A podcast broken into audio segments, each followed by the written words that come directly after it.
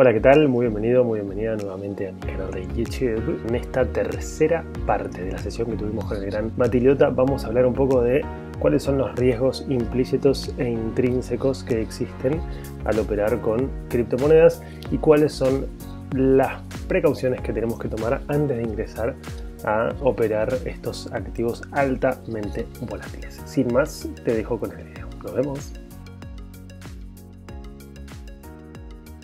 No, si uno conoce los riesgos y, también entra conociendo los riesgos con un capital que uno está dispuesto a perder conociendo los riesgos, bueno, qué sé yo, puedes, entrar más tranquilo sabiendo que si la pegás, polla, y si no la pegás, bueno. Todo el mundo mira las, las ganancias, como que nadie le presta atención al riesgo, y para mí lo que más importa en este mercado es el riesgo, es decir, che, ¿a dónde entras? Porque cada, cada cosa que entras tiene distinto riesgo.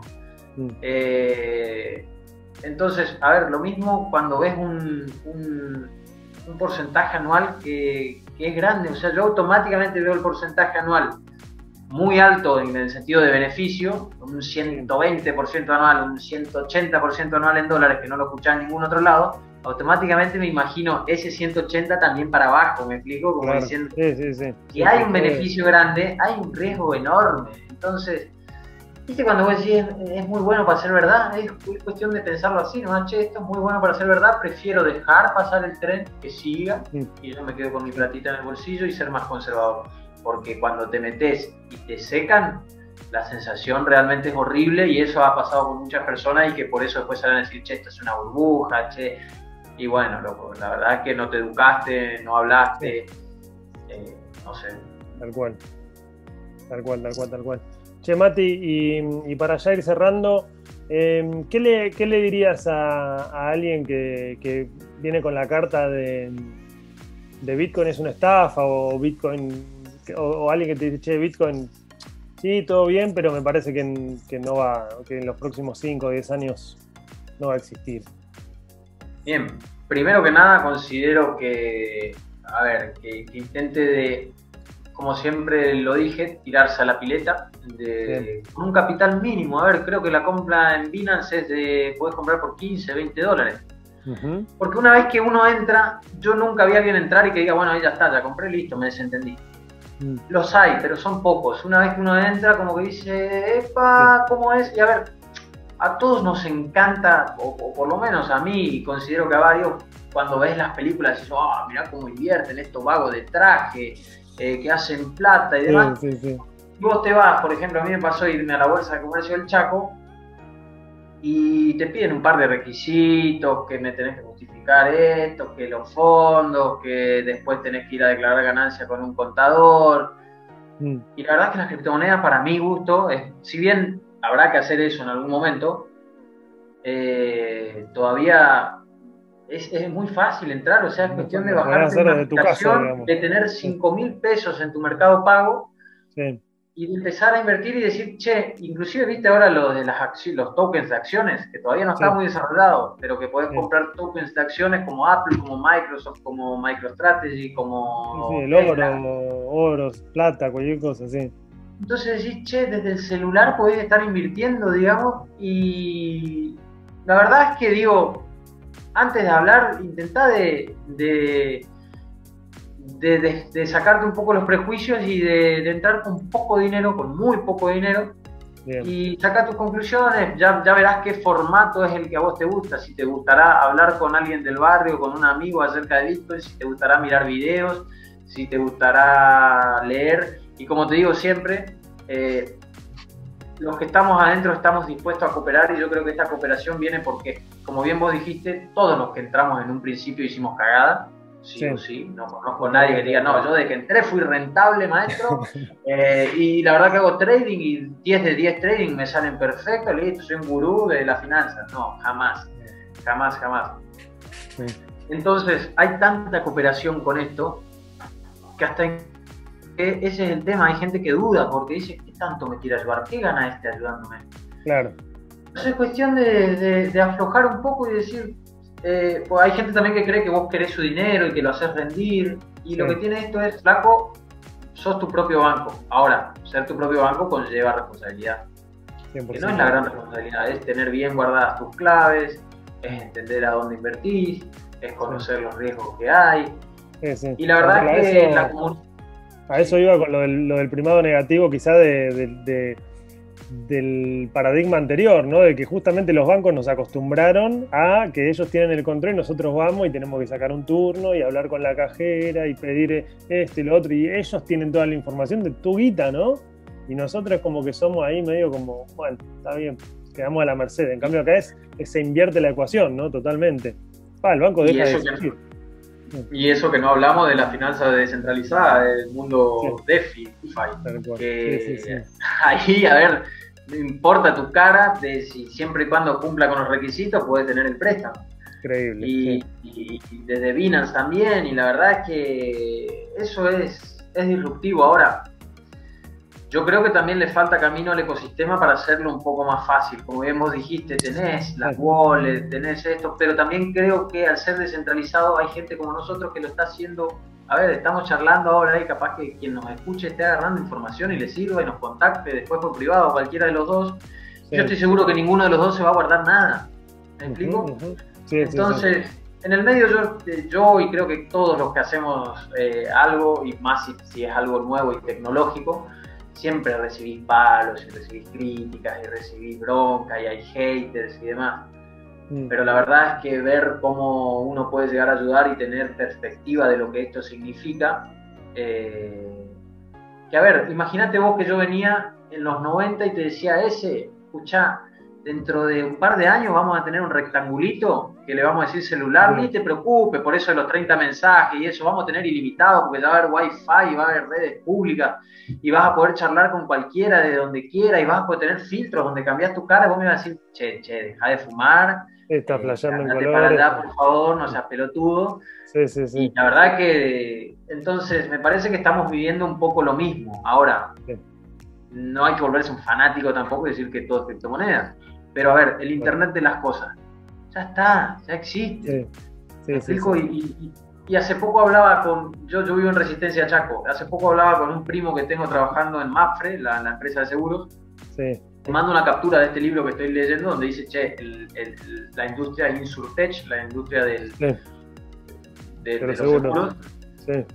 Y le mando y le digo, mirá, como diciendo, le voy a, le, voy a, le voy a mandar que seguro no está al tanto. Y me dijo, sí, sí, igual todavía, me pone sí, sí, algo y le pongo igual todavía falta, le pongo. Pone, no, no, no te creas que todavía falta. y estamos en resistencia Chaco, o sea. Sí, sí, sí, sí. Me explico, y ahí fue donde yo abrí los ojos también y dije, miércoles, tal vez no estemos tan lejos. Eh, y ahora con esto de El Salvador y que se rumorea que Paraguay, que Paraguay tiene un exceso de, energía, con lo cual, bueno, ya no, me voy de tema como este. Sí, sí, sí, no, no, pero es así, es así, es así. Sí, poco a poco la, adopción, o sea, las noticias que están saliendo hoy en, los diarios y que, se están, las cosas que se están viendo, esto del, del Insurtech, con, la blockchain de fondo también, es, una locura, ¿no? eso me gustaría agregar que vos dijiste bien, fijarse la fuente de la que uno consume, porque si uno lee Infobae sobre criptomonedas, y Infobae es tendencioso para un lado o para el otro, te muestra cómo a un tipo le estafaron 33 bitcoins. Y yo te puedo mostrar estafas bancarias, pero todas las que quiera, y no por eso vas a dejar de ir al banco, ¿me explico? Eh, entonces, sí, sí, sí. un poco eso. 100% de acuerdo, hay que, hay que tener cuidado ahí con, Y mismo también no solo las fuentes, sino también cuando uno, cuando uno se mete en sitios como Binance, ¿no? cuando uno quizás es novato, puede caer en un sitio que es, que es copiado, ¿no? quizás binance.co en vez de .com y cagaste, porque poner la tarjeta de crédito, fuiste. Entonces ahí también revisar mucho, ir a los perfiles oficiales de Twitter, ir a los perfiles oficiales de Instagram. Guarda con eso también porque también esa estafa está muy a la orden, ¿no? el hecho de, tener, de haber perfiles truchos y uno en la, en la volatilidad, digamos, o, digamos, la fugacidad de la red social, ni se da cuenta, entras a una página que no es, metiste los datos y fuiste. Entonces ahí, este, ser paciente, dedicarle un poco de tiempo, este, dedicar este, estudios, preguntar también a quienes más saben y partir de esa base me parece fundamental. La paciencia es fundamental y siempre lo digo, en esto de las criptomonedas paga y muy bien. Imagínate si vos, bueno, vos lo habrás visto, o sea, tal vez compraste tus Satoshi en 2017 y como vos dijiste, che, no hice nada. Nada, los compré y los dejé ahí porque.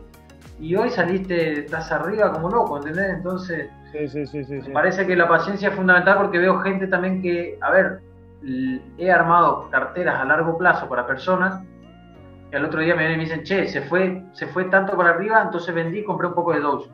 Oh. Y no estás teniendo claro ni tu horizonte temporal, ni lo que es el manejo de riesgo, entonces vos decís, eh, es importante saber para qué uno entra, tener claro el objetivo, tener... Mm. Como todo en la vida, ¿no? Sí, sí, sí, como todo en la vida. Sí, sí, sí, no, eh, pero está, está bueno esto que traes, está bueno, está bueno esto que traes de traer el, el horizonte de tiempo y no, no dejarse llevar ahí por la, por la volatilidad en este mercado que encima es está a la orden, ¿no? En un día te cae un 30%, cosa que en los mercados tradicionales rara, a menos que haya una crisis de la hostia. esa, esa, es otra, otra frase que se escucha mucho decir y que atemoriza. No pongas dinero que no estés dispuesto a perder. Pero yo creo que te lo dicen por una cuestión de que de volatilidad, decir, loco, capaz que estás un 50% abajo en un momento y no te tenés que asustar, lo cual no es para cualquiera, ¿viste? Y ahí es cuando uno se asusta y vos decís, pero loco, ¿te quedó claro que tenías que poner dinero que, estés dispuesto a perder? No, no porque lo vayas a perder, depende de dónde lo pusiste, ¿no? Si lo pusiste en Bitcoin o en Ethereum o en Cardano o en criptomonedas que yo creo las que mayor capitalización tienen, creo que estás lejos de perder en, teniendo perspectiva a largo plazo pero, pero por eso te lo dicen más que nada, y por ahí asusta mucho, ¿viste? Como decís, ah, me está diciendo que puedo perder todo entonces. Y no, te estoy diciendo que tenés que tener estómago para bancarte la volatilidad que, hay en el mercado. Sí. Así que bueno, me parece que me parece que salió muy buena información acá charlando entre los dos y por mi parte yo sigo teniendo la humildad de aprender, creo que me queda un montón por aprender en este mundo, porque inclusive viste que no puedes estar al día en el mundo cripto. Es imposible. es imposible. Tiene demasiadas ramas y eso es lo lindo. Porque he visto gente, por ejemplo, que no, las cripto no, y después entra por el lado del arte. A ver, hay un argentino que vendía, eh, que te vende los NFT de sus muebles que hace, hace unos sillones. Pero ¿qué pasa? Vos compras el NFT y también te manda el, el producto físico. Ah, mira. ¿Me explico? O sea, entonces ahí me habló la otra vez un amigo que es diseñador industrial y me dijo, epa, interesante. Y sí, ¿y la música? ¿Te salteas la discográfica? Yo personalmente subí un tema de reggae, por ejemplo, a mí me gusta el reggae, subí un tema de reggae en, en OpenSea, esta plataforma de NFT. ¿Y qué tal? ¿Te pensás, que alguien lo compró? Claro que no. Está ahí. Pero fue la experiencia de decir, che, subo mi NFT y si yo fuera... Eso, está, está disponible. Sí tenés los smart contracts que, a ver, cada venta que se haga me queda el 10%, poner ese Todavía es difícil entenderlo, todavía, pero he escuchado un concepto que me, que me, gustó mucho y sin duda que nos apasiona este tema porque estamos hablando. Claro, le podemos meter hasta rato, sí. Pero, pero hay algo que decía, los cambios son, ¿por qué hay que ayornarse a los cambios? Primero, algo que escuchamos todos, son cada vez más rápidos y algo que yo no lo tenía y que me hizo ruido es no solo son cada vez más rápidos, sino que cada vez tienen mayor impacto en nuestra vida. Y para mí, sin duda, o sea, eh, entonces es un poco darwinesco, ¿no? Adáptense muchachos o se quedan afuera. Así que bueno. Sí, sí, sí, sí, sí. es medio la... Como que queda, va, a quedar vivo el, más apto, digamos. Y es que en verdad la tecnología es, es así, ¿no? Cuando, cuando, cuando surgió Internet, si nosotros le hablábamos de Internet a nuestros abuelos, es medio como que no, no podían llegar a entenderlo bajo ningún punto de vista, ¿no? Y lo mismo cuando surgió la televisión, o lo mismo cuando, cuando surgieron las tarjetas de crédito que venían a reemplazar a los billetes, medio como, ¿qué, ¿quién te va a aceptar esto, no?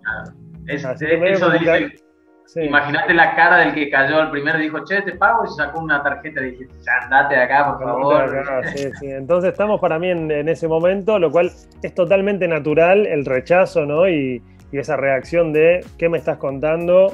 Este, pero también es totalmente natural el, darnos cuenta de que, tener una relación sana con nuestras finanzas y con nuestro dinero eh, es importante también para nuestro futuro y para, sedimentar las bases para, la posteridad, ¿no? Me parece que es clave, ¿no? Es, un tema, por eso te dije también, la falta de educación financiera a nivel, a nivel escolar es algo de lo, de lo que me gustaría también hablar contigo, que, yo digo, che, para mí hay, hay tres materias que no se enseñan en la escuela que tienen que ser finanzas, yoga y meditación. Yo digo, vos le metes esas tres cosas a cualquier sistema educativo y te salen unos pibes con unos cohetes en el orto que no te imaginas. Perdón ahí por la, por la frase, pero para mí es importantísimo.